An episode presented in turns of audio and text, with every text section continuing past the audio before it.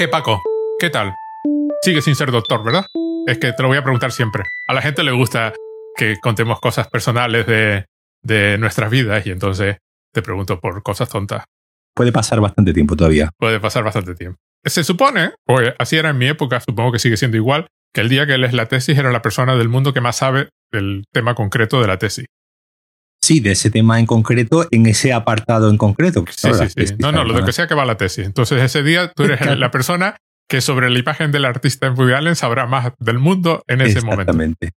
Ya después cuando se publique, pues... Ya, ya, no, ya no serás, claro, porque ya, ya, ya no serás. Pero bueno, es un tema que tampoco la gente no se suele fijar en esas cosas, ¿no? ¿O sí? No, no, no, no. La verdad es que no, no, no se suele fijar en esas cosas y yo mismo fue el, el primer sorprendido cuando ya empecé a ver todas las películas de Woody Allen bajo, digamos, este contexto, la cantidad de, de tema que hay. Es decir, sabía que había tema, pero no sabía que iba a haber tema en todas las películas prácticamente.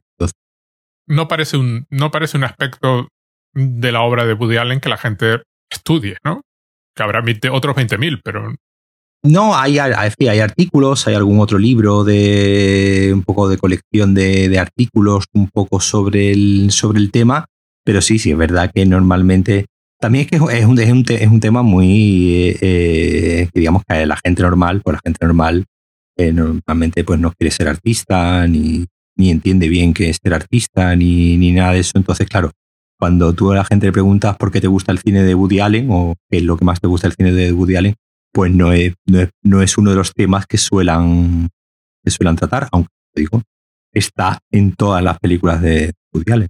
Te dan la respuesta que daban los extraterrestres en Stardust Memories, ¿no? La de me gustaban más las antiguas. Me gustaban más las, las cómicas. Las graciosas, ¿no? Las cómicas. E, esa película sale un poco e, e, en reacción a todo el mundo pidiéndole a Woody Allen, haz películas graciosas, no hagas más películas dramáticas que a nosotros nos gusta, entonces, bueno, es algo que hace Woody Allen también. Él, por ejemplo, se, se, se queja de esa película que la gente creía que el personaje eh, era él, que es algo muy habitual en el cine de Woody Allen, ¿no? Que un poco, un poco, un poco al, hilo, al hilo de lo que vamos a hablar hoy también. Pero vamos a ver, lo pone fácil, ¿eh?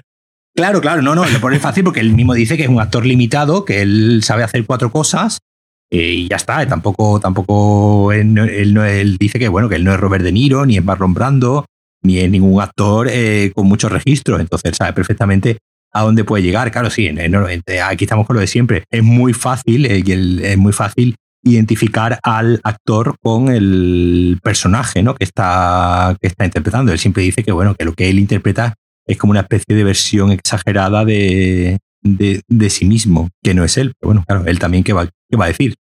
Si escribes la película, diriges la película y tú eres el actor principal, da la impresión de que... Sí, pero él, siempre dice que, bueno, que, que, lo, que lo hace por, bueno, por ahorrar costes, porque bueno, él cobra un solo sueldo, ya dirija eh, o protagonice, él cobra un sueldo nada más, que es más fácil dirigirse a sí mismo que tiene que estar hablándole a otra persona y diciéndole lo que quieres. Eh, entonces, bueno, Woody Allen siempre tiene esta esta mezcla de falsa humildad que, no sabes muchas veces si es falsa humildad o humildad eh, eh, real. ¿Y cuántas películas tiene? 50 y... Ah, no son tantas. No. Yo le echaba 100. es una al año, no le he dado tiempo. sí, es una, es una al año desde 1977 prácticamente, por lo que... Haz la, la, cuenta. Sí, hubo, años en los que tuvo incluso dos.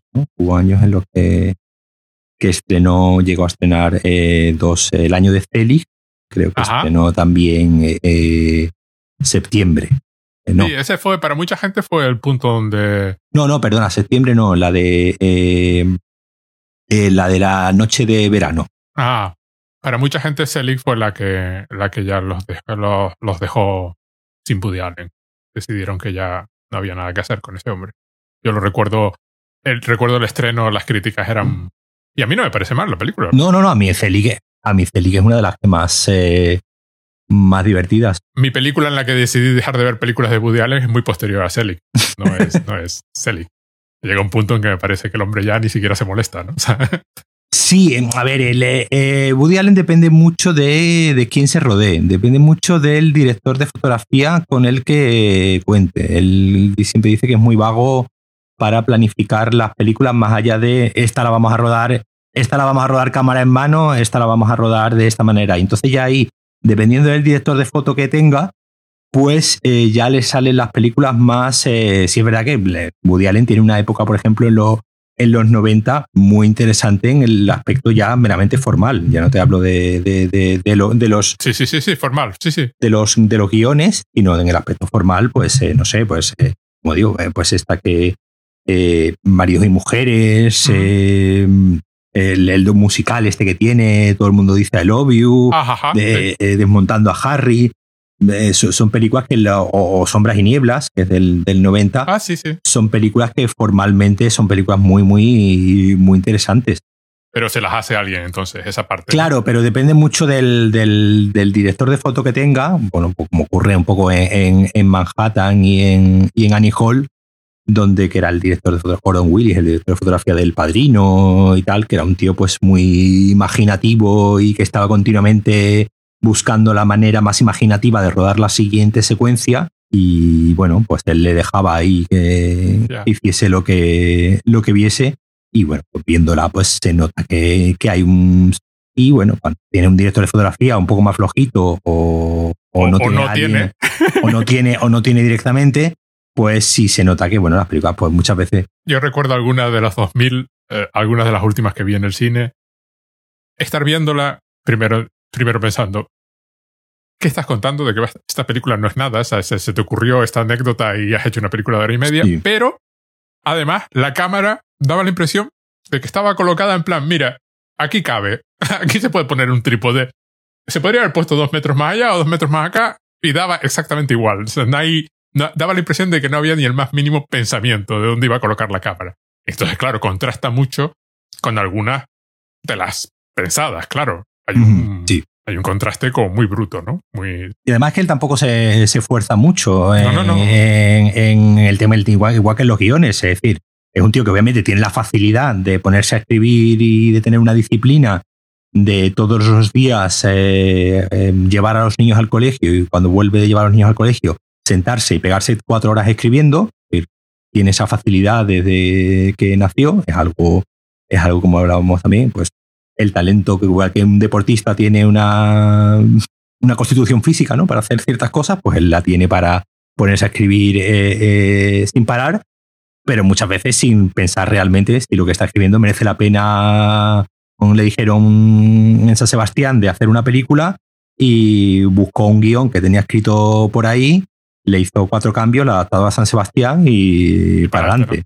Porque, por ejemplo, hay muchísimo contraste entre una película como Paris Match y algunas de los mismos años.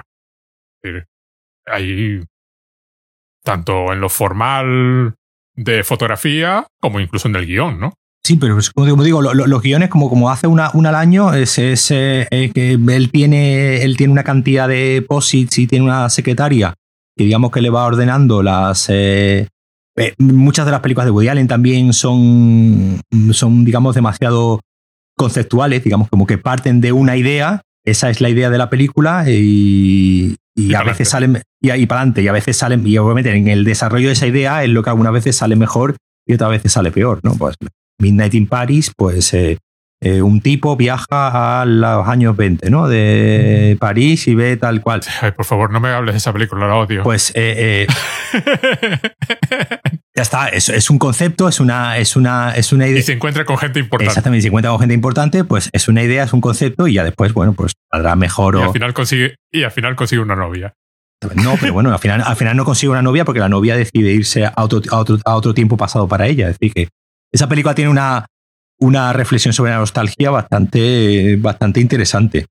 Bueno, al menos a mí, a mí me gusta. Sí, no, no, no. A mí, a mí, a mí no me gustó nada. a mí me pareció que cómo era posible reunir a esa gente, hacer una cena y que la cena fuera aburrida, me pareció una cosa casi mágica, que había, hacía falta talento para lograr algo así. Pero bueno, no hemos venido a hablar de Woody Allen. Podemos hablar de Woody Allen en otro momento, que tiene películas que a mí me encantan también. De, sobre todo las anteriores. eh, Manhattan o, Annie Hall. El momento genial de todas formas es cuando saca a Marsan Marshall McLuhan. Sí, eh, en Annie Hall. En Annie Hall, de detrás de Y la francesa que suelta, You know nothing of my work. Que además, luego uno lee a McLuhan y, y algunos de sus libros y dice, claro, es que estaban en sintonía los tíos. Sí, sí, sí. Hay muchísima... O sea, ah, va más allá del chiste, de ojalá pudiésemos hacer esto en la vida real, sino... E, e, e, esa, esa, esa parte, además, ese, ese, es un poco, es una de las partes de, de, de, mi, de mi, tesis, de, bueno, de, esa diferencia entre lo que podemos hacer en el mundo real y lo que podemos hacer mm. eh, en el arte, ¿no? Lo que podemos hacer con las películas de, pues eso, más de una vez nos gustaría sacar a Marshall McLuhan o, a cualquier otro y decir, no, no, mira, que lo estás explicando mal o, explícame bien esto que... Pero como, como tú bien dices, a veces le sale mejor y a veces le sale, le sale peor.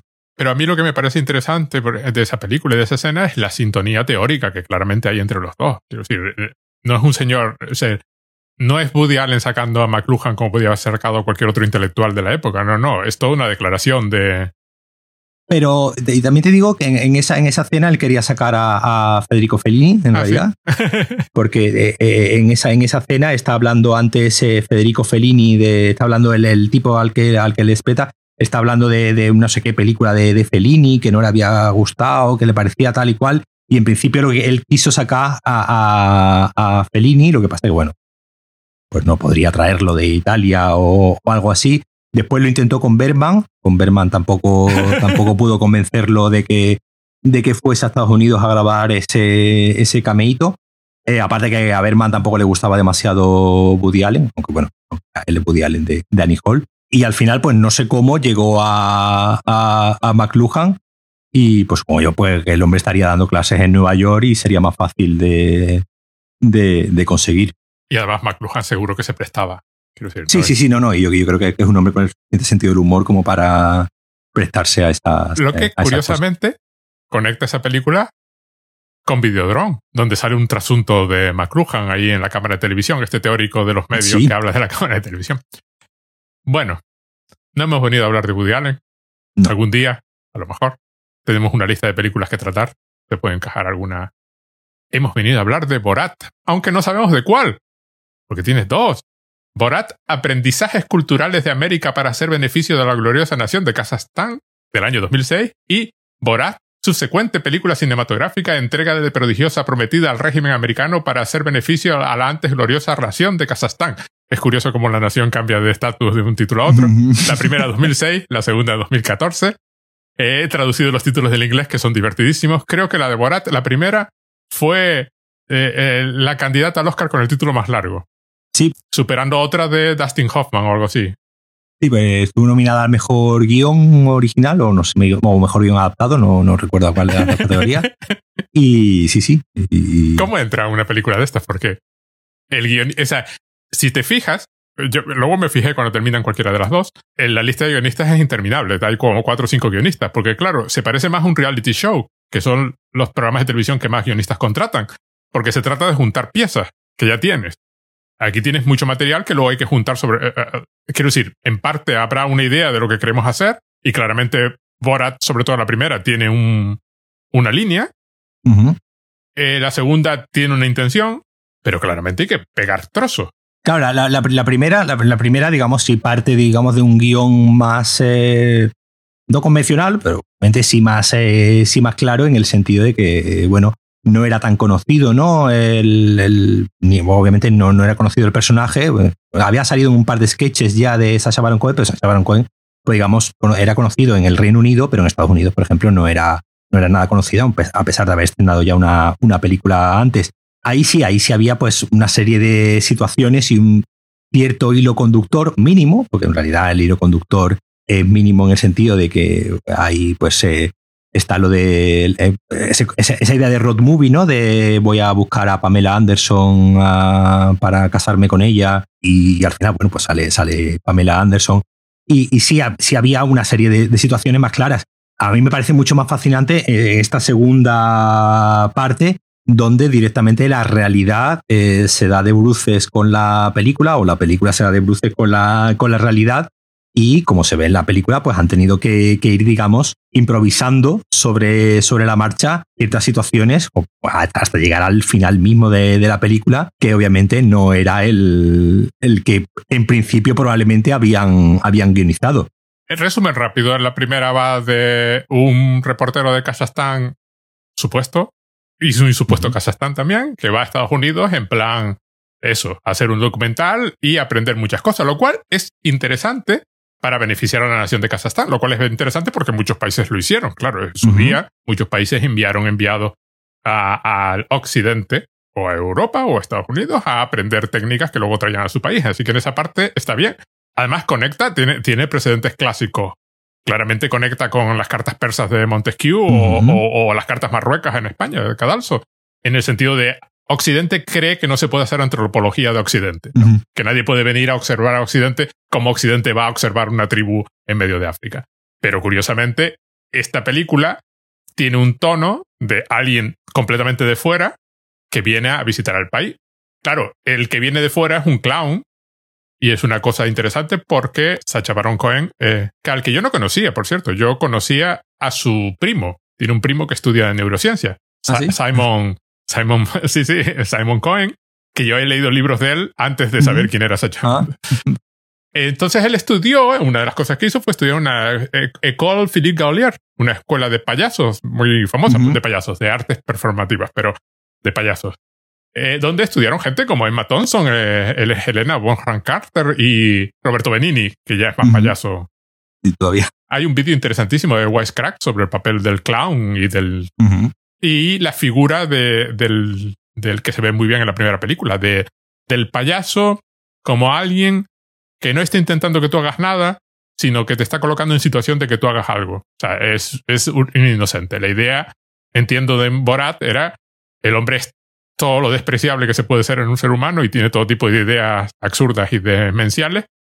Lo pones a hablar y la gente a su alrededor responde. Y luego en la segunda tenemos el caso de que Borat, lo, después de 14 años en, en prisión por la primera película que dejó al país eh, que eso es cierto, que eso es cierto. Eso, ocurrió, hubo una queja formal por parte de, del gobierno de Kazajistán diciendo que bueno, que la película pues les dejaba en muy mal lugar y que ellos no eran así, que, el personaje no, no, respondía. Incluso llegaron a invitar a Sacha Baron Cohen a, al, al, país para que ven y conócelo, porque Sacha Baron Cohen no había estado en su vida eh, en Kazajistán.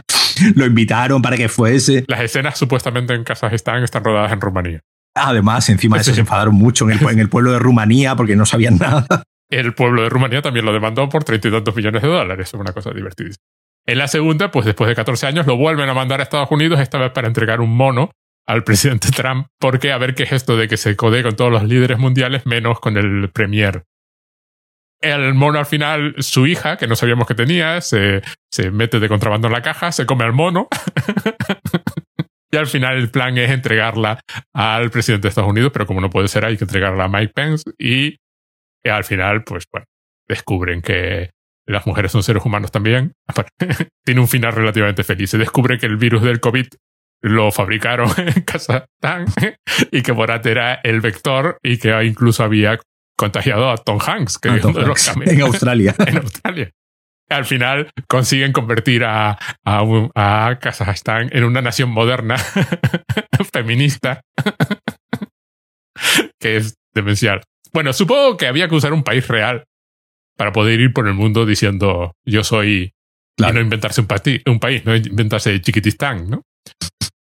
Y en ese aspecto les tocó a estos pobres que, la verdad, hay dos aspectos aquí del clown y de las películas que a mí me, asombran. Por un lado, estás confiando en que la gente sea súper amable y no te abra la cabeza, excepto en Nueva York, aparentemente, que es una de las escenas más divertidas del primer Borat, cuando está por la calle intentando... Sí. Somos perfectamente conscientes de que están editadas, ¿no? Hombre, claro. De que no pone todas las posibles reacciones, ponerlas que son graciosas y sirven para hacer reír son películas de risa ante todo, ¿no? No, no, no son comentarios sociales. Pero bueno, hay escenas donde la mínima idea de que alguien se te esté acercando ya los coloca en un estado mental. Una de las escenas más famosas de, del primer Borat, que es la de que les la pelea desnudos en la habitación del hotel y luego salen corriendo desnudos, que además aparentemente fue muy complicada porque lo tenían que hacer en sitios donde no fuese demasiado ilegal salir corriendo desnudos por la calle. Y creo que lo grabaron al menos dos veces alguien habla de tres, pero dos veces el actor que hace de Asamat, creo que se llama el personaje, hace de su productor, que es un actor americano además. Sí, sí, sí, sí. Sí, que el tío no sabe, nadie sabe que es un actor americano. Creo que fue a Disney a una reunión y dijo, ah, pero es que no te hemos llamado, no te habíamos llamado porque no sabíamos que seguías en el país. pero si soy americano, ya hice una película con Disney. ah, sí. Ese señor cuenta que la grabaron dos veces. La primera vez entraron en, un, en una convención de, de, ingenieros y que no se inmutó absolutamente nadie. que los ingenieros estaban ahí como diciendo, bueno, será, y esperando que todo siguiera, ¿no? La segunda ya era gente encargada de, de hipotecas y ese tipo de cosas. Y ya así hubo más reacción, porque además tenían que ir directos, se les decía que fuesen directos al estrado y donde estaban hablando y luego la seguridad y tal. También es muy graciosa la escena final con Pamela Anderson, porque aparentemente Pamela Anderson lo sabía, pero la seguridad no.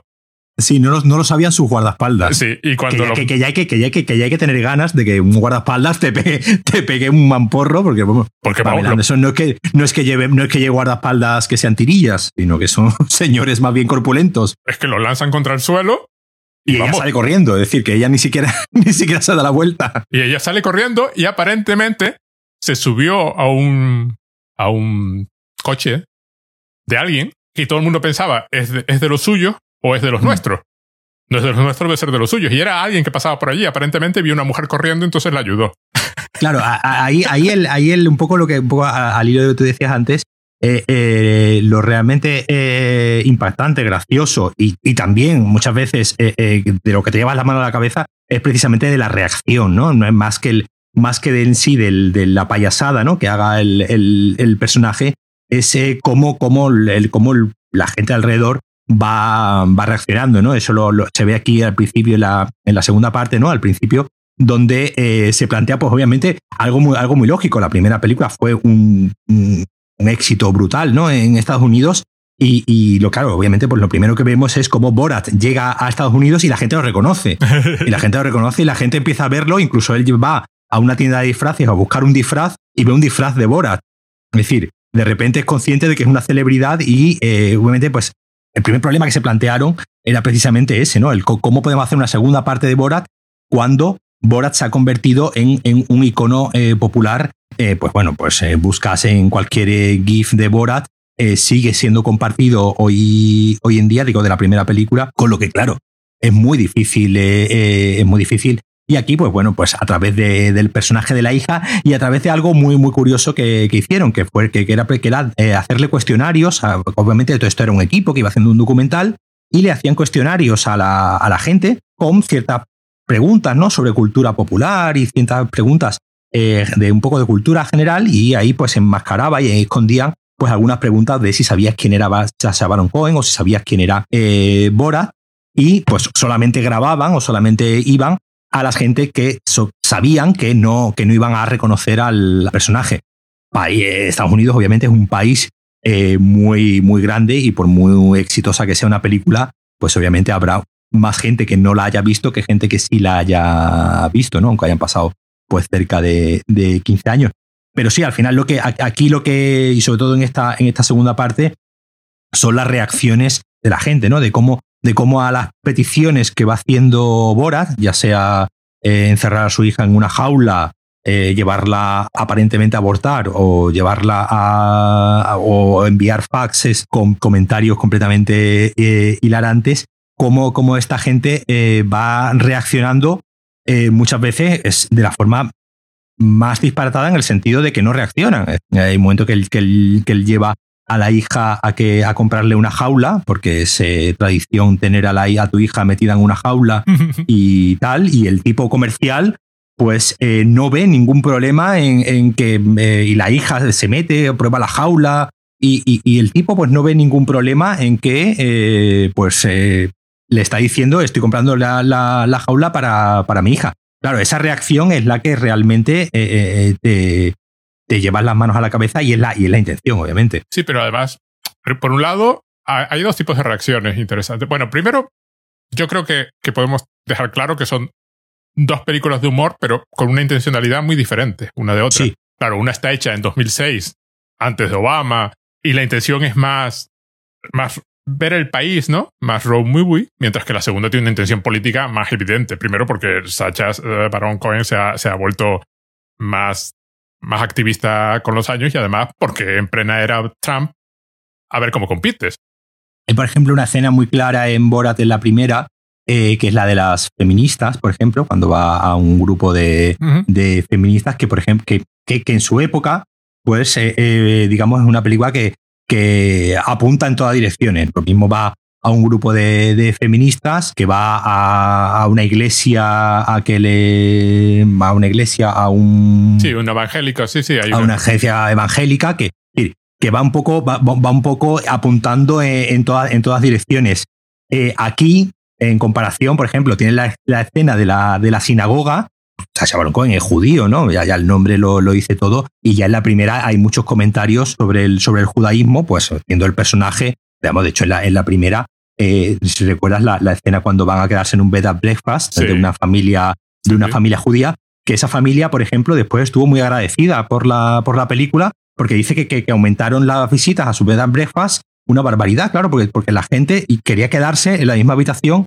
donde se había quedado Borat. Entonces, la, la, gente, en vez de, eh, eh, estos señores, en vez, de enfadarse mucho con, con, Borat, dijeron, no, no, estupendo, oye, nos ha, venido, ha venido genial algunos de los temas que, o bueno, en la siguiente, por ejemplo, de, Bruno, la siguiente que, hizo, donde interpreta a un estilista eh, homosexual, un poco haciendo parodia, ¿no? De Angelina Jolie, pues eh, coge, compra un bebé negro que le traen en una, en una caja y, dice que al bebé le ha puesto OJ, OJ eh, en, homenaje ¿no? al gran líder O.J. Simpson negro, claro, ahí se está metiendo en, unos temas que, por ejemplo, ya hoy en día digamos, pisarías muchos más eh, callos, que digamos, eh, no, no, no entro en el tema de que, de que sea más eh, políticamente correcto o políticamente incorrecto, sino que obviamente han pasado 14 años, la sensibilidad ha cambiado mucho. Hace 15 años, pues, considerarse feminista, pues digamos, no era algo como habitual. Hoy en día, digamos, es algo pues mucho más habitual. Entonces, por ejemplo, eso, como digo, esa escena, por ejemplo, de las feministas, hoy en día pues eh, ya no que sería más problemática, sino que estarías apuntando o estarías disparando hacia un lado que digamos pues no es el no es el problema. Claramente la primera sobre todo lo que tú dices dispara dispara a todos es, más es más cross section, o sea, es más bueno, la sociedad americana puede llegar a reaccionar así. Hay que apuntar que además muchas de las reacciones son simplemente de empleados que están cumpliendo con su trabajo. Con lo cual, exceptuando cuando lo echan de un hotel que le dicen que, oye, o te bajo, llamamos a la policía, en general son personas que por su posición no pueden llevarte la contraria, que es lo que pasa también en la segunda película. Es decir, claro, viene ahí un tío, te dice que escribas algo ofensivo en una tarta, y en principio, no te puedes negar porque el cliente siempre tiene la razón, o directamente si te niegas, sabes que te van a acabar despidiendo, con lo cual, porque no vendiste la tarta, que era lo que se trata, ¿no? Por un lado, juega con la amabilidad, de que tienes a un señor que viene de otra cultura, que, que se ve en la, en la escena de la comida cuando, cuando empieza a mm. preguntar cosas aberrantes y absurdas. Entonces hay un, juega por un lado con la ignorancia de Estados Unidos, de no imaginarse que un país que viene, das el nombre de un país y no piensas que en ese país hay ciudades, ¿no? Y que habrá gente muy similar a ti, que aunque sus costumbres puedan ser diferentes, por lo menos será consciente de que las tuyas cuáles son, sobre todo con la hegemonía cultural de Estados Unidos, el chiste con que nadie entiende los idiomas, porque los que hablan en idiomas extranjeros, cada uno habla en el suyo y mantienen conversaciones como si estuvieran hablando, y creo que el de Borat es hebreo y el, ah, el, el, de María Pakalova en la segunda es búlgaro. No es búlgaro, búlgaro, pero las chicas búlgaras. Y, el, y el del productor en la primera no recuerdo lo que es porque él es de origen algo, no sé si armenio o algo así, pero bueno, también cada uno está hablando un idioma, están haciendo como que mantienen una conversación, cada uno está hablando en el suyo, y también cuenten con que los americanos son incapaces de distinguir, como somos incapaces nosotros, ¿eh? no es que sea una cosa. y, entre esos dos idiomas parece que mantienen conversación. Y otro es, pues, que la gente intenta ser amable con un extranjero, que es lo que pasa en la escena. Toda la escena de la escena, yo leí que, por ejemplo, los que participaron no estaban ni siquiera descontentos en el sentido de que no quedaban mal. Quedaban como gente increíblemente paciente hasta que les trae una prostituta. Claro, ya lo terminan estando. Claro, que curiosamente no es una prostituta, es una actriz, una, una de las pocas actrices que hay en la película. Tanto que por lo visto ella contaba que 10 años después la seguían confundiendo con prostituta. A pesar de que la película acaba con ella casada con Borat y, en, y de vuelta a su país. Con lo cual, eso claramente no es verdad. Pero aún así, la confundían. Y ella dice, pues mira que lo tengo que hacer bien para, para que la gente... y entonces hay un blanco, claro, en la primera los que quedan peor son los estudiantes de la fraternidad. Sí. Colocados en situación de decir cosas aberrantes. Las dicen. con una cámara grabándote, porque claramente la cámara está ahí, que no hay nadie, eh, no hay nadie escondido. Mientras que en la segunda película, en una situación similar, con los, con los votantes de Trump, dicen cosas aberrantes de, de Quanon y este tipo de cosas, pero cuando Borak se pone especialmente sexista, le llevan la contraria.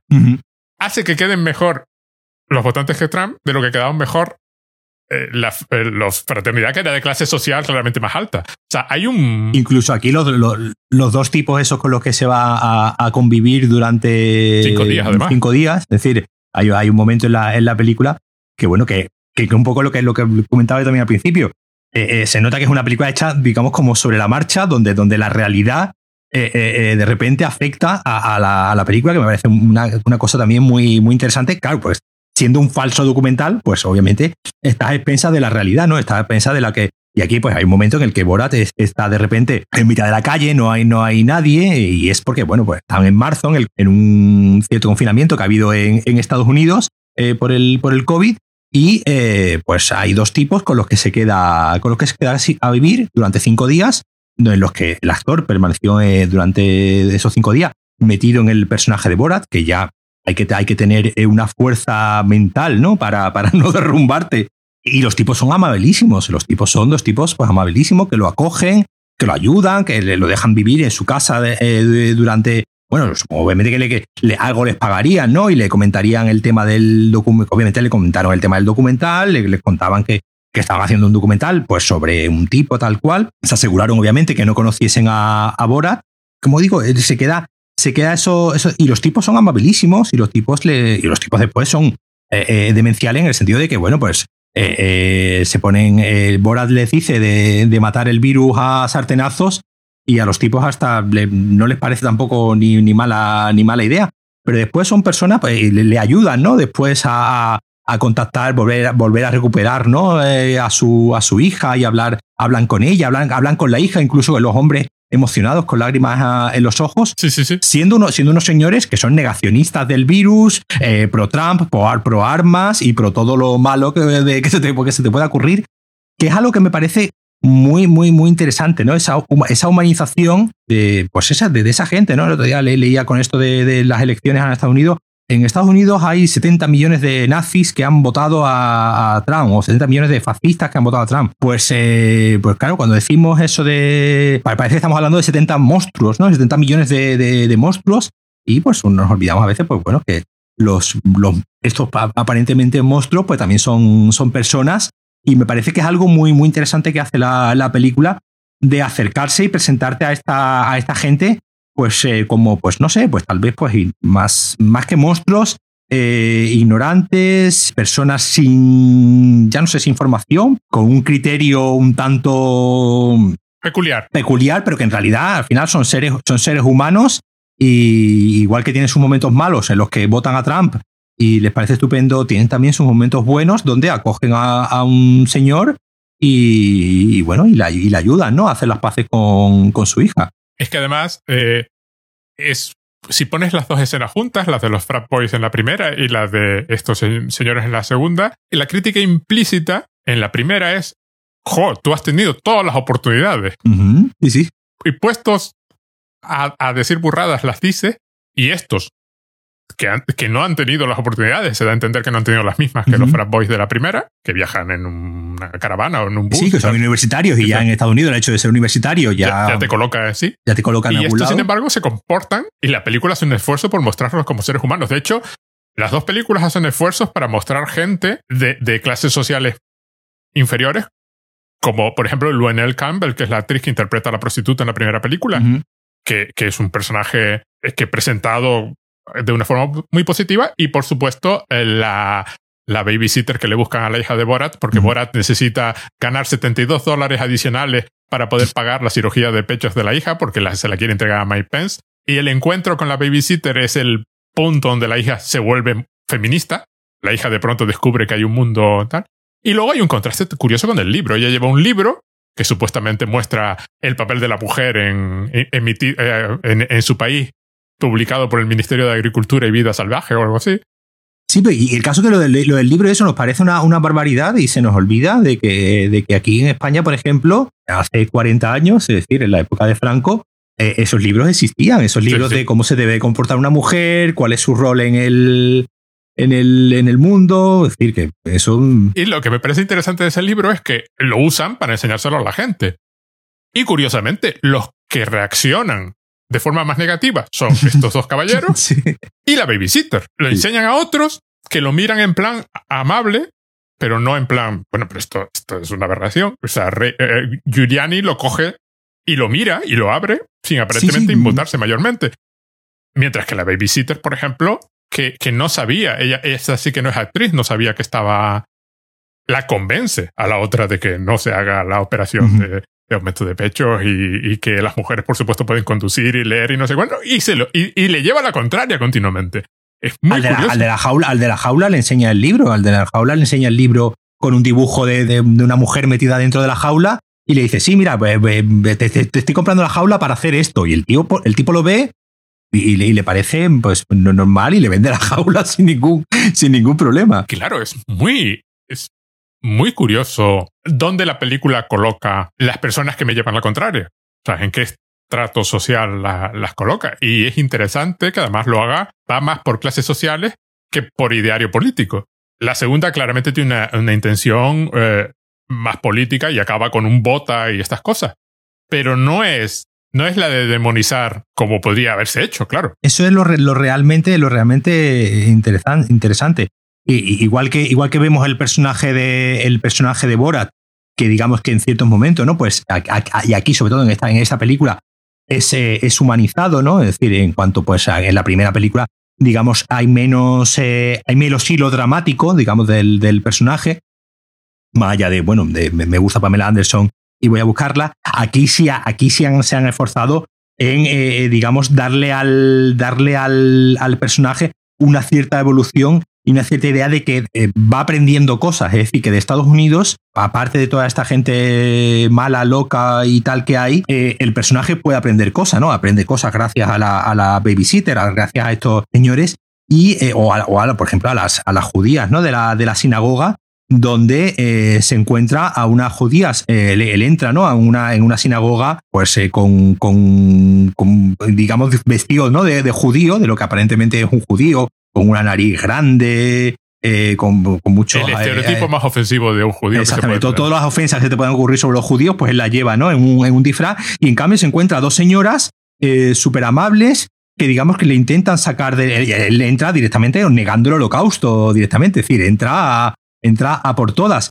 Y lo que se encuentra es justo, lo, es justo, digamos, lo contrario de lo que, por ejemplo, pasaba en la, en la primera con, la, con las feministas, que sí, que se enfadaban, ¿no? Y se levantaban y se terminaban yendo. Aquí se encuentra de repente a dos, a dos señoras, eh, sobre todo a una de ellas, que digamos lo escucha, que se para a escucharlo y le dice, eh, bueno, cuéntame, ¿qué es lo que piensas tú de los judíos? Y el otro empieza a decir una serie de barbaridades brutales y la señora de repente, pues en vez de enfadarse, irse y tal, pues le empieza como a rebatir y le empieza a intentar como convencer y le empieza a explicar que los judíos no están tan malos, que el holocausto realmente pasó, que a mí la señora incluso cuenta que a sus padres no murieron en... No, no, y ella, super, y ella es superviviente. Y ella es superviviente, es decir, que de, de repente se encuentra a, a, una, a, una, a una señora, yo creo que son un poco los, los, dos grandes personajes ¿no? de la película, ¿no? La, esta señora de la sinagoga y la, y la babysitter, a una señora que ante esa hostilidad contra, contra antisemita, pues eh, lo que hace es pararse a escuchar y eh, decirle eh, pues en lo que está equivocado y al final pues se terminan dando un abrazo y Borat termina aprendiendo que bueno, que al final esto que le habían contado los judíos, pues quizá tampoco sea, tampoco sea, tampoco sea verdad, que es algo que es algo muy, muy interesante, eh, al, yo creo también en cuanto a, a, lo que ocurre, ¿no? Con el que, que está ocurriendo, ¿no? Lo estamos viendo ahora mismo con el tema de las, eh, de las elecciones, ¿no? Y Trump. Un segundito, por contexto, esto lo estamos grabando el 6 de noviembre y todavía no se sabe exactamente cuál es el resultado de las elecciones en Estados Unidos. Esta película, la segunda, es claramente una película de la era Trump y tenía que estrenarse antes. Antes. Antes, porque eh, dentro de dos semanas ya no tendría sentido. O sea, es, es un. De la misma forma que la primera era la América de Bush, esta es la América de Trump. Y a 6 de noviembre no sabemos, quién es el presidente de Estados Unidos. Pero bueno, sigamos.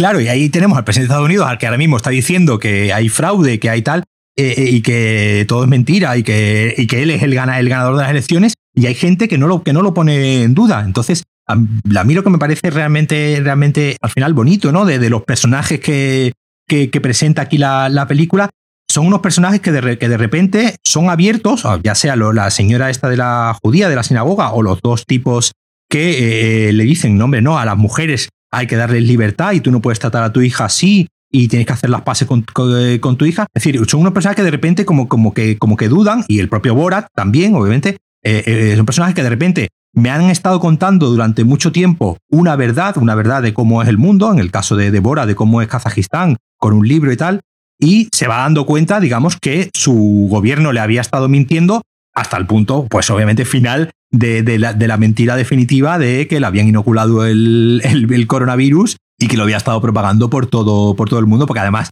es algo que, él, durante toda la película le va dando besos ¿no? a, todo el mundo y a todo el mundo, que, que, eso viene de la primera película, es decir, que, ni siquiera está, eh, viene de la primera película, que él saluda a todo el mundo con tres besos y al final pues hacen un, un pequeño montaje ahí de, de cómo ha ido dándole besos a todo el mundo y contagiándole a todo el mundo, pero esa idea de, de, la duda, ¿no? De, de, repente una persona puede cambiar, ¿no? Una persona de repente, una sociedad le ha estado contando durante toda la vida una mentira, ya sea he ganado las elecciones o ya sea los judíos son tal y cual, que de repente pues pueda cambiar y pueda replantearse que es todo esto, todo esto, todo este esquema mental que yo tenía, de repente es diferente, me parece muy interesante en cuanto a la evolución ¿no? del personaje hasta, bueno, como tú has dicho antes, hasta llegar al final a, a, terminar haciendo de Kazajistán una república feminista, ¿no? Es que además lo hacen dos veces, porque lo hacen con Tutar también, con la hija. Es decir, la hija también de pronto descubre que todo lo que le habían contado era mentira, gracias a la babysitter y luego a la reunión esta de mujeres a la, a la que va. Quiero decir. Eh, de mujeres republicanas. De mujeres republicanas, sí. Y entonces está todo hecho. Claro, luego se ofenden por la parte de sexo. Eh, pero, pero no en la parte, en la parte social, es claro. Otra vez, vuelve a presentar gente que, que en teoría son los enemigos de, de, alguien como Sacha y tal, los vuelve a, humanizar. Hace lo contrario que hizo con, con, las feministas en la primera película, que es. Y bueno, ahí habría que hablar de María Bacalova, que yo no sé lo que opinas de ella, me pareció extraordinario, que además es jovencísima, tiene 24 años. Sí, sí, la chica tiene, 24 años. Es una chica que no es una actriz que no, no, sé exactamente qué es lo que ha hecho antes. Creo que ha salido en una eh, serie italiana, una de estas de drogas, Camorra o algo así, y un par de papeles más, pero este es su debut. Uh, grande. Yo creo que tuvo que ser, ha tenido que ser difícil encontrar a alguien, porque bueno, eh, pues obviamente eh, Sacha Baron Cohen es un tipo ya con una experiencia bastante sólida, ¿no? En este tema de eh, improvisar, pues claro, que tengamos en cuenta lo, que tú decías antes también, estamos viendo un corte de todo lo que ha pasado, pero, pero de las cientos y cientos de horas que tiene que haber ahí, ahí, grabadas, la parte de los, cuando él vive con estos dos señores son 15, 20 minutos de, película, pero el tío estuvo cinco días ahí metido. Entonces, encontrar a alguien, digamos, que, que no se salga ¿no? del personaje, que sepa, ¿no? Obviamente reaccionar, porque claro, esto, esto, esto no es una labor, por, lo que hablamos, decíamos antes, aunque haya guion, ¿no? Aunque haya un, cierto, una cierta línea argumental y una cierta,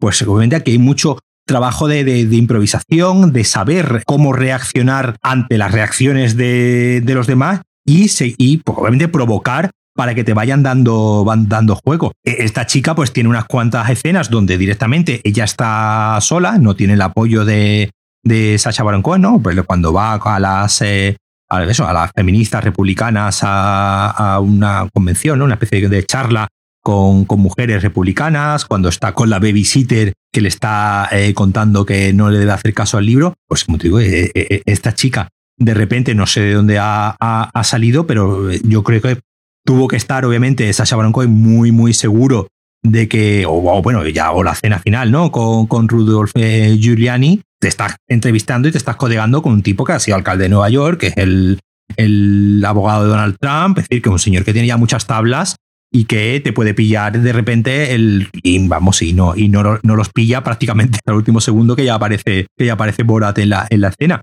pues sí, yo, yo creo que, que habrá tenido que estar muy, muy seguro de que esta chica eh, pudiese tener la, eh, la, naturalidad y yo seguro que, que le harían varias, eh, varias pruebas para ver cómo, cómo reaccionar. Hay que tener un talento realmente fuerte para llevar sobre tus, tus, hombros ciertas, eh, ciertas escenas. Por ejemplo, creo que sí, creo que hicieron una prueba de varios días metida en el personaje por ahí dando vueltas, ¿no? Pero vamos, es una persona jovencísima, hay que tener talento. Quiero decir, Sacha Baron Cohen tiene ya casi 50 años, lleva toda la vida haciendo esto. E-, es un hombre, según estuve viendo entrevistas con su mujer, y creo que es un hombre que carece del concepto de la vergüenza, y que, pero tiene ya eso, tiene 49 años, 50. Eh, lleva 30 porque empezó en los 90. O sea, y desde, o sea, es un hombre con mucho, mucho, mucho rodaje. Esta es una chica, pues, pues sí que será actriz y habrá estudiado para lo que es, pero no, sigue siendo extremadamente joven. Y creo, por ejemplo, en la primera película, supongo que en la segunda también, en la primera película, cuando él se vestía de Borat, el equipo ya lo llamaba Borat y lo trataba como Borat, porque claro, no quería, no quería que nadie, claro.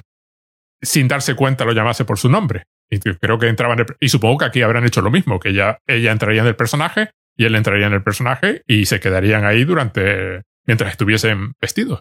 Pero es muy interesante la escena. Hay una escena justo, justo al final, cuando están haciendo las últimas retransmisiones de Kazajistán, donde él la agarra por el hombro y le dice, lo has hecho muy bien.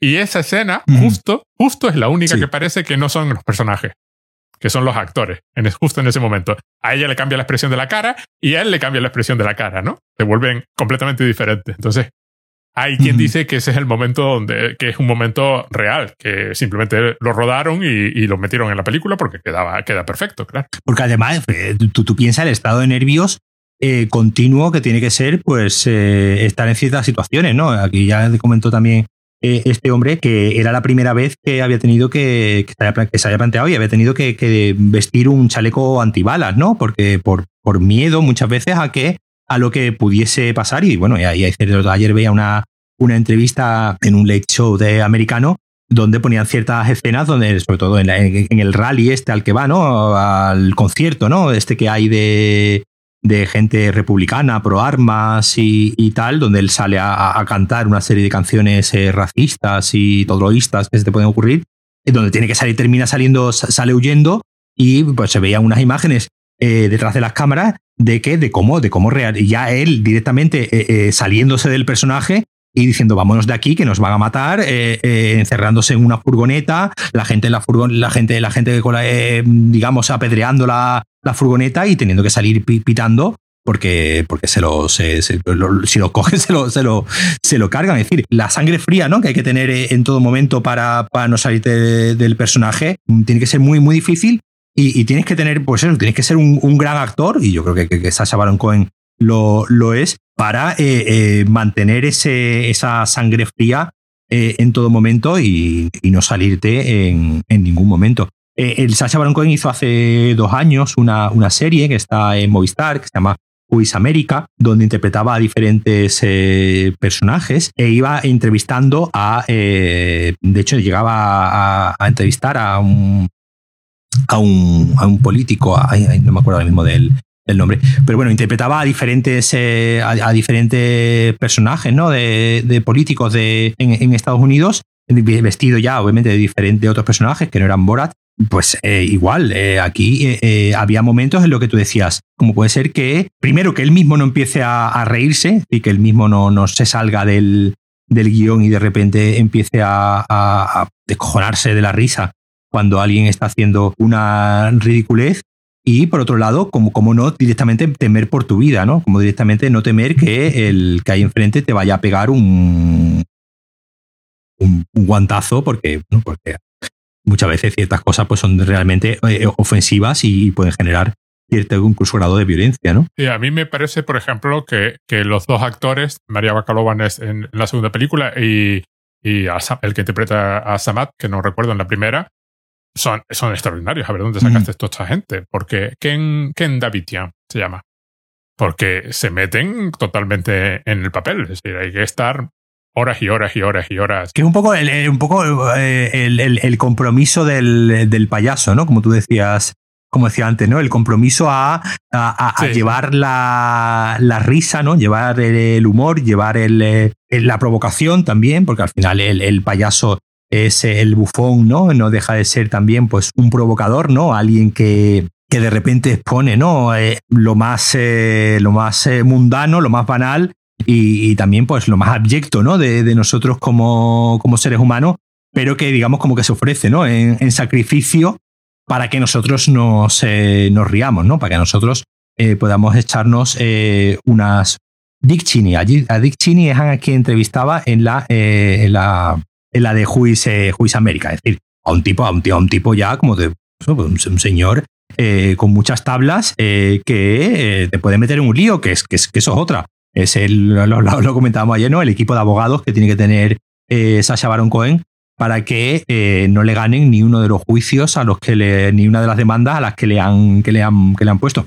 Pero bueno, lo que iba, que, esta idea del, de un poco del sacrificio del, del payaso, ¿no? Del, del, payaso que se deja que se deja golpear, ¿no? Que lo vemos en el circo, ¿no? El, payaso que se deja golpear, que se deja dar palos, eh, que se deja hacer mil y una barbaridades todo para que nosotros nos, eh, nos, riamos, todo para que nosotros pasemos un buen rato. Como digo, es un, es un sacrificio que, este hombre, en cierto modo, está dispuesto a hacer eh, por nosotros y nosotros se lo, se lo agradecemos. Pero de todas formas es curioso porque no deja de ser el method acting este famoso, claro esto del actor que pierde 40 kilos para interpretar a no sé qué, o que está dispuesto a comer una rana. O... Es, pero eso al final esos actores lo hacen todo en un entorno demasiado seguro. Es decir, cuando Robert De Niro se pone gordo para mm, Toro Salvaje, tiene un dietista que le va diciendo que lo que o cuando el otro adelgaza muchísimo tiene un dietista que le va le va diciendo qué comer y qué no comer y qué hacer y el entorno de un rodaje digamos normal pues eh, no es, es, en el fondo es un entorno muy, muy seguro. Aquí no, aquí no estamos en un entorno nada seguro, porque como ya he dicho, la, misma realidad eh, va adaptando eh, la película. La película se empezó a rodar a, finales de, a finales del año pasado. Eso, a finales del año pasado, cuando el coronavirus era algo que no existía y que no sé, y que sí existía, pero bueno, no, no, no, no teníamos noticia de él. Y como la, la película digamos, va de repente reflejando una nueva, una nueva realidad y obviamente él, como personaje, pues tiene que adaptarse ¿no? a, esa nueva realidad y que obviamente como, como equipo de, rodaje tienen que adaptarse a esa nueva realidad y yo creo que lo difícil es eso, lo difícil es ese compromiso de estar eh, semanas y semanas y días metido en ese personaje que tiene que ser algo mentalmente agotador que no, yo creo que no tiene, no, no tiene comparación con lo que puede hacer un actor pues un Daniel Day-Lewis que se meta en un personaje y esté todo el tiempo, pero bueno, no deja de estar en un rodaje, en un entorno muy, muy seguro, donde sabe que nadie le va a partir la cara, donde sabe que su vida no va a correr peligro, por mucho que esté muy metido en el, en el personaje. Obviamente aquí el riesgo sí es, eh, sí es real. Aunque no quieran, los de seguridad de Pamela Anderson te pueden abrir la cabeza solo por, solo por accidente. Claro, una vez que te lanzan contra el suelo, por muy entrenados que estén, puede pasar cualquier cosa. Y, claramente lo lanzan contra el suelo de verdad. No es, no. Y el, otro mirando. Me encanta que la Samate esté mirando así, en plan. Bueno, sí. y, todo esto delante de cámaras, que es lo más divertido, claro, porque claramente hay una cámara que está siguiéndolo al personaje por toda la tienda cuando ella sale corriendo y él sale corriendo detrás. Además, una diferencia, una cosa también que como de cómo ha cambiado el, el, mundo en estos 14 años es que en el 2006 nadie tenía móvil con cámara. Yo vi las dos películas seguidas, ¿no? Pues hacía tiempo que no veía la, la primera. Y claro, en la primera, obviamente, pues no ves, no ves a nadie, ¿no? Con, con, con, móviles, no ves a nadie, no ves a nadie grabando, grabando nada. Y aquí ya sí se ve en ciertos momentos, y de hecho salieron, ¿no? Durante, durante el rodaje de la película, por ejemplo, cuando él va, ese disfraza de Trump y va a entregarle a la hija, a, a Mike Pence, esto él arrampló, ¿no? En, una, en un sitio donde estaba dando Mike Pence el vicepresidente de Estados Unidos una conferencia, ¿no? Un, acto. Y obviamente todo esto salió eh, hace cuatro o cinco meses, eh, salió pues, en gente que lo, que lo grabó y nadie sabía si estaba rodando una nueva, una nueva entrega de Juice América, que fue lo que al principio se, se sospechó. Y fue en septiembre cuando eh, se salió el tráiler y ya, digamos, se descubrió que había, iba a haber una segunda parte de Borat. Es decir, habían conseguido digamos, mantenerlo en, habían conseguido, eh, porque claro, eh, aquí Borat apenas sale al, público, es decir, las veces que, que está en público, pues o, cuando está en el concierto o cuando va a lo de, a lo de Mike Pence, no va de Borat, entonces claro, no se, no se sabía, pero sí, pero sí teníamos ya imágenes de eso y obviamente pues teníamos eh, ya una serie de reacciones, una serie de vídeos eh, pues cuatro o cinco meses anteriores a la, realización de la película. y ya estábamos sobre, sobre alerta de que Sacha Baron Cohen estaba haciendo algo, ¿no? No sabíamos, no sabíamos el, el qué. En cambio, en la, en la, primera, pues digamos, es, esa inocencia era aún mayor, ¿no? Porque nadie tenía móvil, nadie, no, no, no había las redes sociales como, como hoy en día. El público estaba, digamos, como eh, lo menos resabiado, ¿no? No, no, no, no había esa, esa intención de, de, de capturar el, el, momento, no había la posibilidad, ¿no? De capturar el momento como si lo hay, como si lo hay ahora y sí ha habido. ¿Y cuál es tu valoración de las dos películas? Así. Pues yo creo que, que esta segunda película, por cierta, hay, hay, mucha gente a la que le ha gustado menos, en el sentido de que es menos sorprendente, y sí, hombre, obviamente es, menos eh, sorprendente en el sentido de que cuando se estrenó Borat hace 14 años, obviamente ya, ya, ya los falsos documentales o los documentales, eh, digamos, que atendían a la, a la, reacción de la gente, pues ya, ya existían, ¿no? Era, era algo muy habitual, ¿no? Los documentales de cámara oculta o, tal.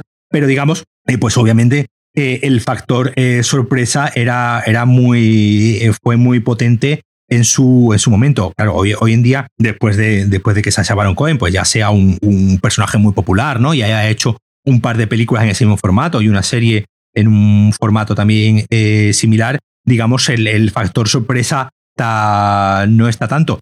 Sí es verdad que, como decía antes, esta película sí tiene un hilo, eh, digamos, aun siendo una película más improvisada que la primera, que a mí me parece, me parece realmente uno de los grandes eh, logros de la película, que es que de repente es capaz de, captar un momento del aquí, de la hora, del año 2020, eh, que si esta película, que, que, ha, que, ha, tenido en cierto modo esa suerte, ¿no? Esa suerte de, que si esta película la llega a hacer un año antes, pues digamos, no hubiese tenido ese, obviamente no hubiese tenido ese final, ni hubiese tenido esa, esa idea tan, tan bonita, tan interesante del documental, ¿no? De estar captando algo del ahora, de nuestro presente, que es eh, inamovible, ¿no? Que no, que no es, eh, que no es nada parecido a lo que pueda ser dentro de un año o hace, o hace un año. Y ahí me parece el aspecto probablemente más, más allá, pues, allá de lo, de lo, de lo gracioso de, de las situaciones, eh, me parece lo más, lo más interesante el cómo, el cómo de repente una, una película es, es capaz de, de, de, captar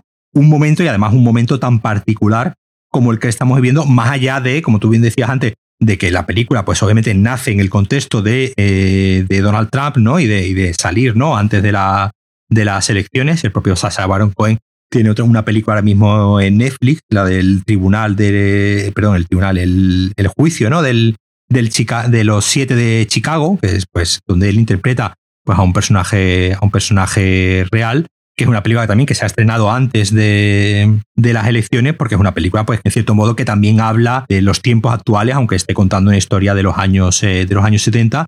Pero como digo, está, está siendo ya con este formato documental donde, digamos, estás a expensas ¿no? de lo que pase en tu entorno, que haya un hecho tan, tan relevante mundialmente como es el ya, Trump, porque muchas veces podemos decir, bueno, a mí que me importa que gobierne Donald Trump, Donald Trump o no, aquí en España no me afecta eh, absolutamente o, me afecta realmente, realmente poco. De repente que surja algo tan global como es el, coronavirus y que la película, digamos, lo acoja, lo, lo, tome e incluso ya directamente lo utilice para darle un cierre, que me parece un cierre eh, genial a toda la, a toda la, historia, eh, dice mucho también de, de, de, lo gran cineasta que es Sacha Baron Cohen en el sentido de ser capaz siempre de captar una sensibilidad de un momento, de un momento determinado que yo creo que es, que es, algo muy, muy difícil de conseguir. Sí, porque además el final combina también los temas de la película, lo del cambio y lo de la empatía, por ejemplo, que probablemente sea el tema fundamental de la segunda película, lo cual es, es sorprendente. Yo no las había visto. No es lo que te esperas, ¿no? No las había visto. Hace años que quería ver Borat, pero como lo típico que no estaba en ninguna plataforma, vi la, vi la segunda porque estaba en Amazon y luego vi la primera, así las vi en orden inverso, ¿no? Uh -huh. Claro, si uno tuviese que definir con una palabra Borat 2 sería empatía. Sí, sí. Porque eh, la escena en la sinagoga es de pura, pura, pura empatía. La escena con la babysitter es pura, pura empatía. La película acaba con pura, pura empatía por Borat con su hija. Que, que este de un padre que aprende a apreciar a, a, su hija, ¿no? La escena, tiene la escena esta eh, de lágrima total, la de me quieres tanto como tus hijos, no, te quiero más, sí. ¿no? y, y, este tipo de cosas. Que no es lo que, si si uno seguía por la percepción popular, lo que se cuenta de Borat, en ese aspecto, tú sabes que es una obra importante, mejor de lo que, de lo que se cuenta, por el hecho de que revela más de lo que la gente cuenta de ella. O sea, tú la ves y dices, ah, no, no, pero esto, esto está haciendo algo más que la broma, ¿no? Eh, por supuesto, son dos películas de risa, es decir, pretenden que te rías. Eso para empezar. No, no, no vamos a pensar que no son tratados filosóficos de ningún tipo. Pero también es verdad que están operando con algo diferente a la vez, cosa que no tiene por qué pasar con una película de risa, claro, no es lo que uno espera. Y entonces, el, discurso político de Borat 2 no es el más sofisticado del mundo, pero está presente y claramente presente. No es un añadido. Y la escena final cierra también, que se descubra que el premier es el responsable de todo y es el, el mal oculto de la película. Eh, queda tan, tan perfecto, ¿no? Queda, o sea, y además, considerando los tiempos que han tenido para hacerlo, porque ha sido, es una alabanza a la tecnología moderna, que eso se puede hacer a semejante. Primero que se puedan grabar ciertas escenas, que la tecnología mm. para grabarlas debe haber cambiado muchísimo. El tipo de. Quiero decir, hay escenas que están grabadas con una cámara oculta en la primera película y una cámara oculta en la segunda película, y las de la segunda película son indistinguibles de las grabadas con una cámara normal de vídeo o de alta definición, una cámara de profesional de vídeo. Es decir, ha cambiado muchísimo la tecnología. Y luego la tecnología de edición, asumo que han quemado horas y horas y horas editando la película sentados.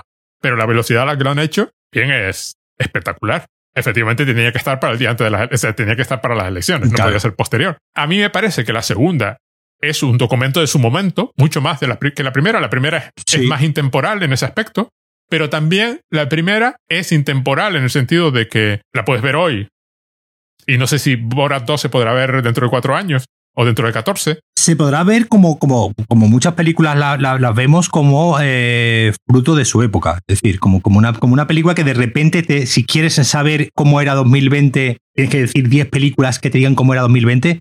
Esa película tiene que estar. Claro. Y lo mismo pasa con el Borat 1, que efectivamente suena. Tú la ves hoy Claro, yo la vi 14 años. Claro, yo cuando en 2006 había nacido mi hija, no iba al cine ni hacía nada, ¿no? no, me la perdí en el cine, luego la típica que no encuentras por ahí y no la voy a comprar en DVD, ¿no? Porque, bueno, no sé ni siquiera si me va a gustar. La ves hoy y es eso, como una cápsula del tiempo, de una época mucho más ingenua, como dijiste antes, una época donde la imagen no era sin redes sociales, que te lo tienes que imaginar, sin redes sociales, casi sin YouTube, que acababa de nacer un año antes de su estreno, es decir, cuando se rodó la película no existía todo lo que damos, por supuesto, hoy del media landscape de, actual de 2020 no existía. En, esta hacen un comentario al respecto cuando tiene que buscar dónde enviar un fax. Porque, con Kazajistán solamente se pueden comunicar con fax y además eh, va enviando fax con una sola pregunta. Es decir, envía un fax con una pregunta y tiene que esperar a que. Y, vemos a un señor, a un señor mayor que de, que de repente al que, al que le llega este tipo eh, y empieza a enviar fax y, le va dictando ¿no? Al, señor lo que tiene que escribir en el, en el fax y el hombre lo va escribiendo y va enviando el fax y cada comentario pues es más absurdo que el, que el anterior, pero eso, esa idea de, de, que, de que en Kazajistán solamente se comunican por, eh, por fax y no, y no saben lo que es el mail ni nada. Y la escena en la tienda cuando tu teléfono móvil, su calculadora. su calculadora. Claro. Sí, además lo dice al principio, ¿no? Dice aquí, de repente en Estados Unidos todo, el mundo lleva una calculadora en la, en la mano. ¿no? y se quedan mirándola, ¿no? Y el tío la está manejando y no deja de abrir Pornhub una y otra vez. Y en la pantalla. Se va al baño, ¿no? Y la pantalla de la tele, ¿no? Claro, hay un, hay un rollo, eh, un comentario también sobre, claro, son 14 años. Efectivamente. Claro, sí, sí, eh, sería divertido un Borat dentro de 14 años. A ver, a ver que sí. En 2034. ¿Cuál sería la preocupación? Porque, porque es difícil de, claro, es difícil de imaginar. Claro, igual que en 2006 el hombre retiró el personaje después, porque claro, era tan súper reconocible. ¿Quién le iba a decir? ¿Por qué habrán hecho la película? En parte, supongo que por dinero. No sé, no sé lo que, lo que recaudan las películas de, de Sacha que no hayan sido Borat y, y Bruno. Y en parte, hay una cuestión de seguimiento social, ¿no? Sí, yo creo que sí, yo creo que sí. Además, Además, yo creo que, que, que, Sasha Baron Cohen ya lo, es un hombre bastante comprometido. De hecho, ayer, ayer leía que él, le, iba, le iba a pagar 100 mil dólares o le iba a donar eh, 100 mil dólares a la, a la babysitter eh, para caridad y para la, asociación que ella. A la, no, es a la comunidad, sí. A la, comunidad donde ella colabora, ¿no? Y va a donar 100 mil eh, dólares y aparte, pues la gente, ¿no? Había hecho una colecta, ¿no? Un, un GoFundMe, sí. Un GoFundMe de esto para, a la mujer aparte le habían pagado, eh, no sé si leía que eran 3 o 4 mil eh, dólares, digamos, por, eh, por derechos de imagen, ¿no? Pero bueno, que Sacha Baron Cohen, eso es, yo creo que sí es un, es un tipo que ha demostrado ser lo suficientemente, digamos, comprometido, ¿no? Es como en su labor como, pues, como humorista, pero, pero el atender un poco a, la, a la realidad y a comprometerse con, con, su realidad. Entonces, bueno, más allá de obviamente la cuestión económica de que, de que del dinero que él, que él gane, yo creo que el, esfuerzo, como decía antes, el esfuerzo mental y físico que tiene que ser rodar esta película durante varios meses, eh, eso no está pagado. Aparte de que da la impresión de que este justo de sus personajes el que mejor sirve para, para, para este tipo de comentario social. Quiero decir. Para esto, claro. Me imagino que Bruno es otro tipo de personaje. Sí, es otro tipo de personaje. Y sirve para otro, para otro entorno y otros ambientes y, ciertas, y ciertos niveles. Y que podría haber hecho otra película, por ejemplo, inventándose un personaje nuevo. También lo, lo, lo, realmente ingenioso es eso. Es ver cómo este personaje, eh, eh, recuperar este personaje varios años después, me parece una idea también eh, muy buena. Precisamente por eso, porque, porque nos habla de, de, de, cómo ha cambiado el mundo y cómo cambia el, el, personaje. Entonces, esa idea del cambio también es muy, muy interesante. Claro, habrá cambiado él, ha cambiado el mundo, ha cambiado el personaje y es un personaje ideal para cambiarlo. O sea, otro a lo mejor es más difícil cambiarlo, pero claro. curiosamente le dan una hija, es decir, responden a las, a las críticas a la primera por la escena de las feministas y, y, le dan un protagonismo que en ocasiones ella lleva la película. Sí, sí, sí, sí. Hay que estar dispuesto. No pasaba lo mismo con Asamat en la, en la primera. No se le veía haciendo cosas él solo.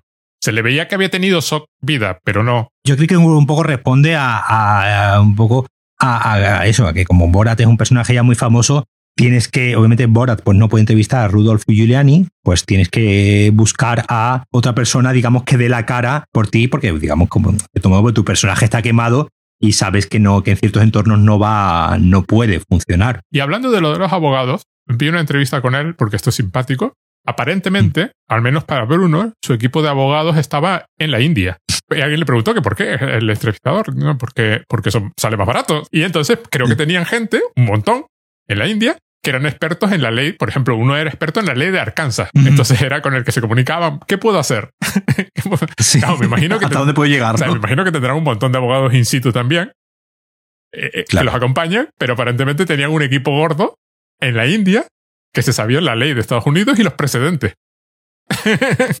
claro, imagínate cómo tienen que ser esos formularios de vamos, tú cuando participas en un documental de esto, pues firmas un formulario de cesión de derechos de imagen, ¿no? Y donde dice, pues, para qué se va a usar esto. Tú imagínate cómo tienen que ser esos contratos, de lo, cómo tienen que estar medidos hasta la última palabra para que de los 7, eh, 8 que le denunciaron ¿no? En la, primera película, uno de los frat boys que tú comentabas antes, eh, le, denunció y tal, y perdieron la, demanda, es decir, no, ninguna prosperó. Solo, solo conozco un caso en que tuvieran que pagar y fue por el uso de una canción porque, la, porque la autora no se había enterado.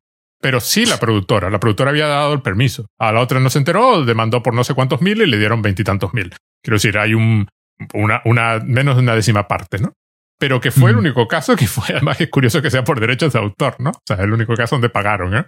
Aquí luego están las cuestiones públicas como el GoFundMe a la babysitter que se llama. Eh, mm, me, me, gustan, me gustaría decir el nombre de las señora, pero que no era actriz. Eh, está el GoFundMe, que fueron 150 mil dólares, creo que los fans de Borat, y luego el propio Sacha, 100 mil a la comunidad a la que ella pertenece.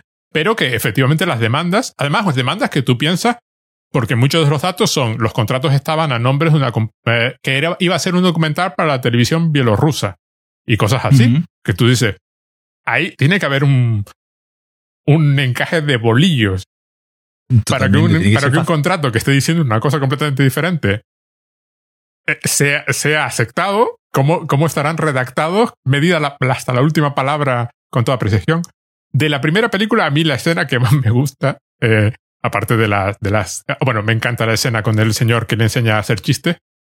Esa es mm, ah, buenísima, con el chiste del not al final, Ese, ese, le, ese, le denunció. Que además lo repite al final de la película. Sí. Nada. lo hace después de que, de que se lo lleven los de seguridad de Pamela Anderson, que me pareció un, golpe genial. Porque además es una escena que no puedes repetir. sí, sí, claro. O, o, sueltas el not. Me encanta y me encanta todo el rollo en la estación de televisión. Creo que ahí sí que hubo un final trágico. Creo que despidieron a la persona sí, que... que despidieron a la persona que había, que había llevado. Pero claro, supongo que no lo miraron bien. Ah, creo, que era, creo que era tan legítimo, ¿sabes? Lo, lo hacen tan bien que engaña a gente cuya profesión supuestamente es comprobar que Es eso si es verdad o no es verdad. Y la valoración de la primera película, porque me has valorado la segunda. No, pues como te digo, la primera, la, la primera película, eh, eh, sobre todo, pues, es el. Yo creo que tiene, tiene el, el efecto, el efecto eh, sorpresa de ver algo que, que no se había visto antes. No habíamos tenido nunca una, una película donde te, claro, también tengamos en cuenta que en el 2006, digamos, el humor de la incomodidad, eh, que es un humor que ya, eh, eh, digamos, que en, en esa, en la pasada década, ¿no? En la primera década de los, de los 2010, se- de, de- los 2000, digo, se empieza a, a trabajar, ¿no? Este, este humor, pues como de Office, de Office inglesa, ¿no? De Ricky Gervais, donde es algo muy británico también, ¿no? Donde provocar una cierta incomodidad al espectador en qué es lo que está viendo. De, yo, por ejemplo, yo la, la película, por ejemplo, mi mujer, eh, ella dice que ella no la ve para nada porque, porque se incomoda, porque se violenta, porque, porque te pone, porque te pone, y tú mismo me lo decías, ¿no? También que estás viendo algo tan, tan incómodo, tan, una situación tan, tan incómoda que pone nervioso. Y yo creo que es una película que, como digo, como decías tú, del año 2006, que pues eh, se engloba muy bien dentro de ese, de ese hum- humor de la, de la incomodidad que un poco en esa época se... Y, pues, como digo, el factor, el factor sorpresa, factor sorpresa de originalidad, de algo que no se había hecho nunca, nunca antes, yo creo que es probablemente eh, uno de sus grandes, de sus grandes valores, porque bueno, ya pues hoy en día cualquier, eh, no cualquier cómico, pero sí, sí puedes, sí esta idea de incomodar a, los, eh, no solamente a los espectadores, sino a la persona a la que estás entrevistando, pues sí, es, la, sí la vemos mucho más, ¿no? Sí es mucho más eh, común, pero como, como te digo, en esta, en esta época, esta idea de, de poner a, a gente normal eh, en, estos, en estos apuros, pues no estaba, no estaba tan, tan en boga, aunque, eh, como tú bien decías antes, eh, no, no tiene tanto contenido político, sí tiene un cierto contenido observacional, ¿no? Como decir, en cierto modo es un documental, es un documental de, de las costumbres de, de la gente de, de Estados Unidos, ¿no? Como cuando, cuando va a cantar, ¿no? Cuando va a cantar el, el himno, el himno americano y, y- y- y- Con la letra de, de ahí sale, y ahí sale huyendo. Ahí, por ejemplo, tuvieron un cambio de, de director. Ahí, en principio, el, el- el director que estaba dirigiendo la película, Todd Phillips, el director que el año pasado hizo Joker, por ejemplo, era el director de la película y dirigió esa- esas escenas y eh, acabó tan de los nervios, tan, tan incómodo y tan con lo que estaban haciendo que pues eh, eh, dejó, la, dejó la, la película y, se la pasaron a otro director. Y la gracia también que son directores americanos todos, es decir, que, el, al Todd Phillips este le pasó que un poco le, incomodaba que se estaba riendo de, lo- de los americanos y le incomodaba que se estaba riendo de cierto público americano, en este caso, pues los que estaban en ese rodeo y, de los que se reía porque estaba cantando mal el, el himno y no lo, y no lo, no lo pudo soportar y, y por diferencias creativas pues dejó la, la película. Cada una es, es ciertamente hija de su tiempo, o de su tiempo, simplemente, que yo creo, como, como he dicho antes, la primera pues juega con el factor sorpresa de que es algo que yo creo que no habíamos visto nunca, nunca antes. Entonces tú las valoras más o menos igual dentro de sus diferencias. Sí, dentro de su diferencia las, las valoro, las valoro más o menos igual, simplemente como, como digo, la, la- la primera pues sí tiene el factor más eh, eh, sorpresa, lo- los que la vimos en su momento sin saber absolutamente nada, pues obviamente te quedabas eh, con la boca abierta porque era algo que no había visto nunca nada antes. Aquí, pues que que no somos menos, como decíamos antes, somos menos inocentes. Ya hemos visto muchos eh, vídeos de YouTube, ya hemos visto muchas bromas, ya hemos visto muchas cosas y pues digamos el factor sorpresa eh, eh, no, es, no es el mismo. Digamos, lo suple con esta idea de hacer de repente a un Borat wow, ¿no? A un Borat que de repente, que de repente eh, pues descubre que, o empieza a descubrir, pues a las mujeres hay que tratarlas con respeto y va descubriendo toda una serie de cosas que hace que el personaje, pues digamos, tenga una cierta evolución que, me parece muy bien, muy bien traído en el caso, en la idea de no repetir los mismos esquemas de la primera película donde, digamos, el personaje pues acababa igual que había empezado, ¿no? Exacto. La primera, él es el reportero extranjero, el pez fuera del agua que al estar fuera del agua observa la sociedad. Pero el Borat que acaba la segunda película es un Borat diferente al que la empieza. Que ha pasado 14 años en prisión, que digamos que ha tenido tiempo de pensar. y además pensar cuál es la justicia del sistema. y además se le amenaza con matarlo varias veces a lo largo de la película, que, es, que es una cosa su propio gobierno. Y sin embargo, hay un hay otro tipo de intencionalidad manteniendo un tipo de humor muy, muy similar. Claro, vistas juntas, lo que más destaca de la película es lo parecidas que son y lo diferentes que son en intencionalidad. Claro, cada una es de su momento, no solo por el tipo de humor que puedes hacer o a quién, con quién te puedes meter, sino además por qué están hechas. Que a mí me parece muy, muy llamativo. Eh, tú, que, tú habrás visto las de Basacha, eh, son yo solo he visto El Dictador, que no me gustó nada. Sí, El Dictador yo creo que es de las más, eh, de las más flojas.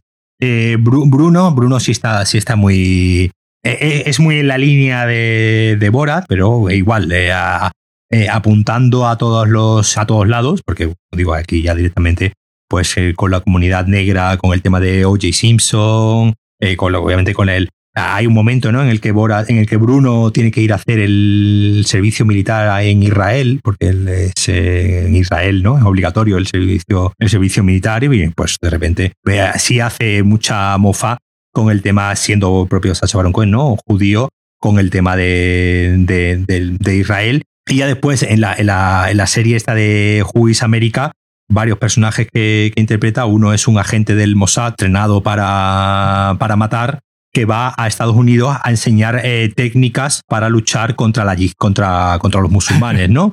A, luchar contra la yihad y a enseñar y, a, y pues a enseñarle a, algunos políticos que, que, imagínate cómo tendrían que ser también el equipo de producción para conseguir, pues eso. En, esa, serie se ve a un señor político de no recuerdo qué estado al que este va vestido de agente del Mossad a, enseñarle a cómo luchar contra los eh, musulmanes poniendo el culo porque eh, los musulmanes pues están en contra de, la homosexualidad. Entonces si les tocas con el culo pues ya y te ves al tipo haciendo haciendo eh, haciendo cosas con el culo y bajándose incluso los pantalones de, de tú, cuando tú veas a un musulmán enseñar el culo y sale corriendo y te ves al tipo haciéndolo, es una serie mucho más, mucho más política en el sentido de que ya en el nombre Juiz América y que está rodada hace dos años, ¿no? Grabada hace dos años con el tema de, de Trump ya en ya pues a, pleno funcionamiento. Ahí es donde ves, digamos, que Sacha Baron Cohen aparte de, querer hacernos reír, pues tiene esa, esa idea también de eh, hacer siempre ese retrato social, ¿no? Ese retrato del, en este caso, de,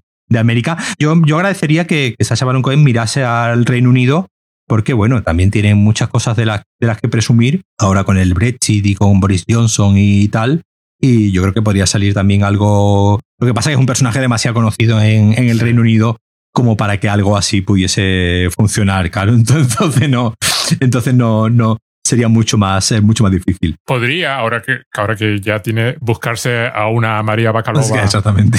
Y llevarla a Reino Unido y hacer, hacer, eh, hacerlo, pero ya él con Ali G ya debe ser. Además tiene varias series en Estados Unidos. Sí, sí, en, el Reino Unido, ¿no? La parte de. Tiene una. Los Grimsby o algo así. Sí, de hecho, de hecho el, personaje de, personaje de Borat eh, aparecía ya Ali G. Era, una, era, una, era un programa como de sketches, ¿no? De, de, diferentes. Después hizo una película.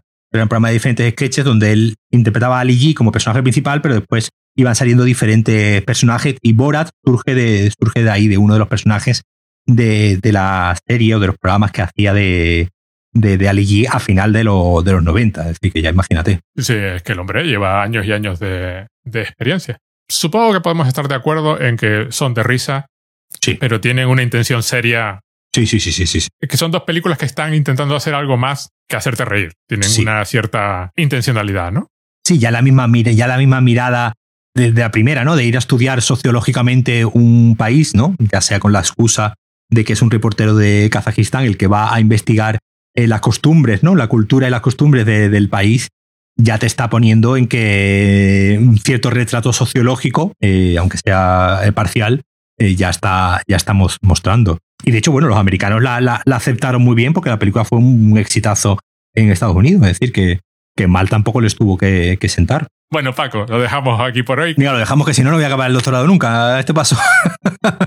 nunca en tu vida. Venga, tienes cosas que hacer. Venga, un abrazo y nos vemos hasta la próxima. Venga, hablamos. Chao. Hasta luego.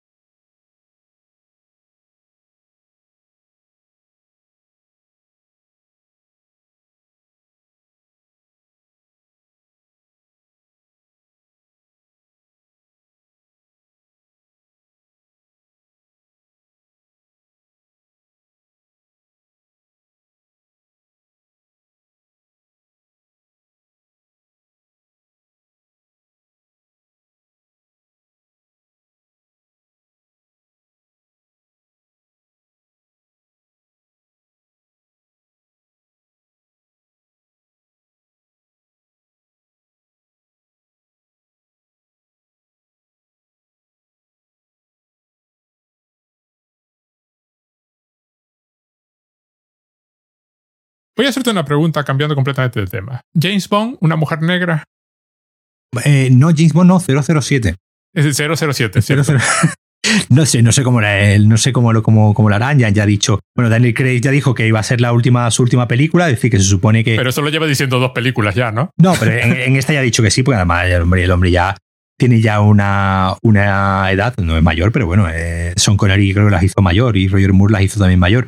Pero bueno, ya pues normal también que quiera, que quiera pasar eh, página. Parece ser que lo que van a hacer es que el número 007 lo va a recuperar, eh, lo va a coger, ¿no? Una, una nueva agente, una chica negra, la, la actriz de Capitana Marvel, ¿no? La, la amiga pilotaba aviones, ¿no? No, me parece, me parece estupendo. obviamente a ver, a ver, lo que hacen. Es decir, no, no. James Bond yo creo que va a seguir habiendo. Yo creo que, que esto probablemente sea más un brindis al sol en el sentido de eh, va a haber una 007 mujer negra, pero nadie ha dicho que James Bond vaya a desaparecer. Es decir, eh, eh, lo más probable es que en la siguiente película que hagan, no se sabe cuándo, pero cojan a un nuevo, a un nuevo James Bond y no sabemos tampoco qué van a hacer con el personaje. No creo que hagan una película con el personaje principal con esta, con esta. Me extrañaría, decir, me extrañaría, me parecía, me parecería una estrategia demasiado que, a mí me encantaría, es decir, no, no, no, tengo nada en contra, pero me parecería una estrategia que tal vez económicamente no les eh, diese los réditos que ellos esperan. La Sana Lynch se llama la actriz. A ver, eh, yo no soporto el Jason de, de Crate. No, porque además llega un punto en que, en que lo gritty cuando intentas hacer esas cosas gritty, llega a punto que con ciertos personajes son personajes demasiado fantásticos para mm. hacerlos. Un James Bond realista ya lo habrían matado 20 veces. Y, llega un punto en que el realismo empieza a saltar. Y es demasiado, quiero decir, uno podrá opinar las que quieras de, la, de las de. ¿Cómo se llamaba este señor? Remington Steele. De Pierce Brosnan. Sí. Pero eh, no pretendían en ningún momento ser ni remotamente realistas. Eran, eran comedias de acción con espías, con cierto tal. Sí, sí, sí, totalmente. Y yo comprendo que eso pueda cansar, hmm. efectivamente. Pero bueno, también entre eso y hacer. Yo a la gente le decía que yo, el James Bond de Danny Craig, no lo, no lo. Y me parece un gran actor, ¿eh? Ojo, por ejemplo, Night House me parece que es espectacular. No es él, es el tipo de personaje que está interpretando. Sí, el enfoque, el enfoque. El enfoque que me parece que es indistinguible de un matón del malo. de un hedgeman. Entonces, no creo que vayan a hacer esto, no creo que vaya, lo que tú dices, no creo que vayan a hacer una película con la Sana Lynch haciendo de 007. Da demasiado dinero en James Bond, tal y como está, como para tocarlo. Y en vista de lo que pasa con Star Wars y, el cambio de rumbo este que hicieron en el episodio 9 por, por, porque metimos a una mujer asiática que hacía cosas, ¿sabes? Que me encantaría, sí, porque como no me gusta nada este, vi las dos, creo que vi las dos primeras, las odié las dos. Eh, no he visto ninguna más. me, bajé del... Y yo soy de los de... Claro, yo soy de los de Bonds de toda la vida. Yo las iba a ver de pequeño al cine y me encantaban. Yo los...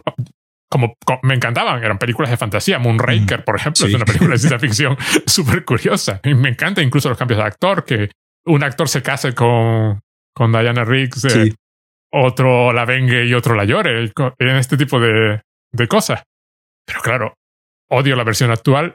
Me encantaría un cambio de rumbo en plan, venga, vamos a darle el timón y a ver mm. qué pasa. O sea, la prueba. Que lo vayan a hacer, lo dudo muchísimo, estoy contigo. Me lo creeré el día que vea la película. ese, es el día que lo creeré. Sobre todo en el clima de cuanto la protagonista es una mujer en una película, aunque sea la veintitantos películas de Marvel y la hemos hecho con una mujer ya, ya se viene todo abajo. Pero bueno, a mí me gustaban en sus diferencias todos los Bonds anteriores. Hmm. Algunos eran más cachondos. A, a, Roger Moore había que ponerle un palo, no, un palo para que se mantuviera en pie, el pobre. En, en Octopussy la película es completamente diferente, no parece una película de Bond. La primera película de Bond, la de Doctor No, no parece una película de Bond tampoco. nadie sabía lo que era una película de Bond en ese momento. Me encantaría un cambio de rumbo, me encantaría que fuera verdad. No me lo creo. No, no, no, no, no, me lo creo en el sentido de que, como mucha gente lo ha leído, de va a desaparecer James Bond y ahora lo va a interpretar una mujer eh, con, otro, con otro nombre. Creo que la, la cogerán eh, o, que hagan a James Bond un personaje o que comparta protagonismo con ella. Alguna técnica así, eh, yo creo que, que, sí, que sí usarán. y que no, no creo que vayan a desterrar a Bond directamente ni que vayan a hacer un spin-off eh, de repente aparte de la saga de Bond. que Pero bueno, todavía tenemos que ver la, última de Bond. Es decir, que imagínate, la, supuestamente le de, la tendríamos que haber visto hace seis meses ya y probablemente no la veamos hasta el año que viene. Bueno, probablemente no, seguro. la veremos hasta el año que viene, con lo que a saber cuándo será la siguiente a la siguiente película Bond. Es decir, pueden pasar tres o cuatro años y pueden cambiar mucho las cosas. De todas formas, mira que son películas, ¿eh? que Bond, que es la serie más larga, bueno, debe ser una de las más largas. Seguro que hay alguna india o una japonesa. Bueno, hay al menos una japonesa que sé que tiene también tantas películas. Que seguro que hay alguna, pero mira que son películas. Sí, 50 y tantos años ya, decir que. Sí, sí, sí, son y el otro día, lo, comentaba yo cuando, cuando murió Sean Connery, que yo recuerdo cuando mi padre compró un VHS, eh, un reproductor de VHS, pues a principios de los 80 sería, una cosa así, eh, que me llevó al videoclub y, y, alquilamos Doctor No, 007 sí. contra el Doctor No, y mi padre, yo me acuerdo que me contaba, no, pues es una película de espías y no sé cuál. Digo, era una película en los 80 viendo una película de los años 60, así que... Y desde entonces... Y desde entonces Aparte pues que es la primera. Sí, sí, sí, por eso era, era la primera y ya después ya sí mi padre me llevó al cine a ver, yo vi en el cine creo que Octopussy y Panorama y Panorama para matar, la que era en, en París. Eh, las dos últimas, estas dos últimas de Roger Moore sí la, las vi yo en el cine. No, yo, las vi, yo las vi a partir de cierto punto, no recuerdo cuál, las vi todas en el cine, porque bueno, íbamos al cine. Claro. Son, son relativamente recientes, pero a mí me encanta cuando vi, claro, Doctor No, la vi después. Claro, me encanta porque para mí es como el episodio 4 de Star Wars. Es decir, nadie sabe cómo era una película de Star Wars cuando se hace el episodio el, New Hope, y nadie sabía cómo era una película de James Bond cuando se hizo la primera película de James Bond. Claro, es la segunda, y siempre digo yo que son las segundas las que marcan el universo. O sea, es el, el, el Imperio contraataca la que crea el universo de Star Wars, no la primera. La primera no, porque nadie sabía nada. Sí, y, y, nuevamente desde Rusia con Amor, la segunda es normalmente considerada la mejor eh, película Bond o digamos la más canónica, ya que la que ya digamos, termina de, de, poner las bases, ¿no? La que coge un poco, ve lo que había funcionado de la, de la primera y termina ya de, de, apuntalar y de asentar eh, pues la idea esta de los juguetitos, ¿no? De, los, de, de, las armas, de la tecnología, del personaje de Q, es decir, ya todas esas cosas, ella en la segunda, digamos, ya están como mucho más, eh, mucho más hechas. Y además que es una película que la primera directamente se llama Doctor No. Es decir, la película tiene. la, primera, la primera directamente tiene el, en inglés es Doctor No, ya está. Es decir, es el título del malo. Es decir, 007 no existe. Como la primera de Indiana Jones. Claro, como la primera en busca del Y a mí lo que me hace gracia también, hay una cosa muy curiosa eh, en la evolución en el tiempo de un personaje como James Bond, que la parodia de James Bond, que es Flynn, las películas de Flynn, parecen películas de James Bond ahora. Claro. ahora las ves y era, en su época eran parodias y ahora parecen tal cual una película de James Bond. no tienen, no tiene nada de raro. Y además, James Bond tiene, eh, eh, tiene su propia parodia en Casino Royale, en la, en la, primera Casino Royale, no la Casino Royale de que a ti no te gusta, sino la. No, la buena. la buena, la Casino Royale. que sale en 20.000. Y que sale, que sale hasta Woody Allen. Sí, sí, pero además me encanta porque empieza con David Niven haciendo James Bond, que lo han sustituido. Es, más la que establece la idea de 007 como un nombre. Sí. Y además critica al Bond de la época. O sea, dice, la atleta mm. sexual ese por el que me han sustituido, ¿no? Lo que pasa es que esa película es demencial, claro. Claro. Se pierde en un... no, pero por salir sale... Orson Welles este también, ¿no? No, sale Orson Welles, sale un montón de ellos, pero sale eh, haciendo un cameo el, oh, el actor francés este famoso. El de, el de, el de Truffaut, el de no, el de Truffaut no, el de Godard, el de el final de la escapada, ¿no? ¿Cuál es el? Ah, pues no, Ya, eh, salía tanta Sale al final, porque era novio en aquella época de alguien. Salía tanta gente famosa en esa, en esa película. además salían. Eh, yo, yo, yo, recuerdo haberla, esa película haberla visto en, en, la tele eh, sin, sin, tener mucha idea de lo que estaba viendo. Y era como, y era como diciendo, pero esta película tan extraña, ¿qué, qué es, lo que, qué es lo que está pasando? Salía Peter Sellers, eh, la propia Úrsula, Úrsula Andres, ¿no? Que salía. Que salían todas en aquella Orson Welles, Woody Allen, le hemos dicho, eh, William Holden, Deborah Kerr, es decir, Jean-Paul Belmondo. Jean-Paul Belmondo. Jean-Paul Belmondo. Sale al final haciendo bien, no sé si incluso viene vestido de legionario, una cosa así. Pero las últimas de, de, este hombre, las anteriores al cambio de Craig, eh, son también bastante autoparódicas, ¿no? Sí, la de Pierce Brosnan llega un momento ya que también. Son indistinguibles de una de Flynn.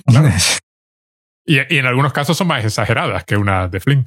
Pero tiene, tiene, una, tiene una de las mejores frases que a mí me encantan, eh, que es la de. De toda la serie de Bond, la que me gusta es: Vivimos para morir otro día. Sí, no, no, además, además esa frase que no suelen tener el más mínimo, sentido, el más mínimo sentido, pero que eran estupendas, ¿no? igual que lo del mañana nunca muere. Sí, o esta, o esta hora que se llama Sin tiempo para morir. Sí, bueno, pero a mí me encanta lo del. Que a saber. Pero me encanta lo del mañana nunca muere porque era el mañana nunca miente. Claro, porque era un periódico, ¿no? Era, un, periódico, tipo en el que manipulaba las noticias. Y se convierte en Mañana Nunca Muere porque alguien se confundió y, les gustó. Tienen un toque poético los títulos de las películas de James Bond que es muy simpático. Alguien debería dar para una tesis eso también. La siguiente, tu siguiente doctorado. Sí.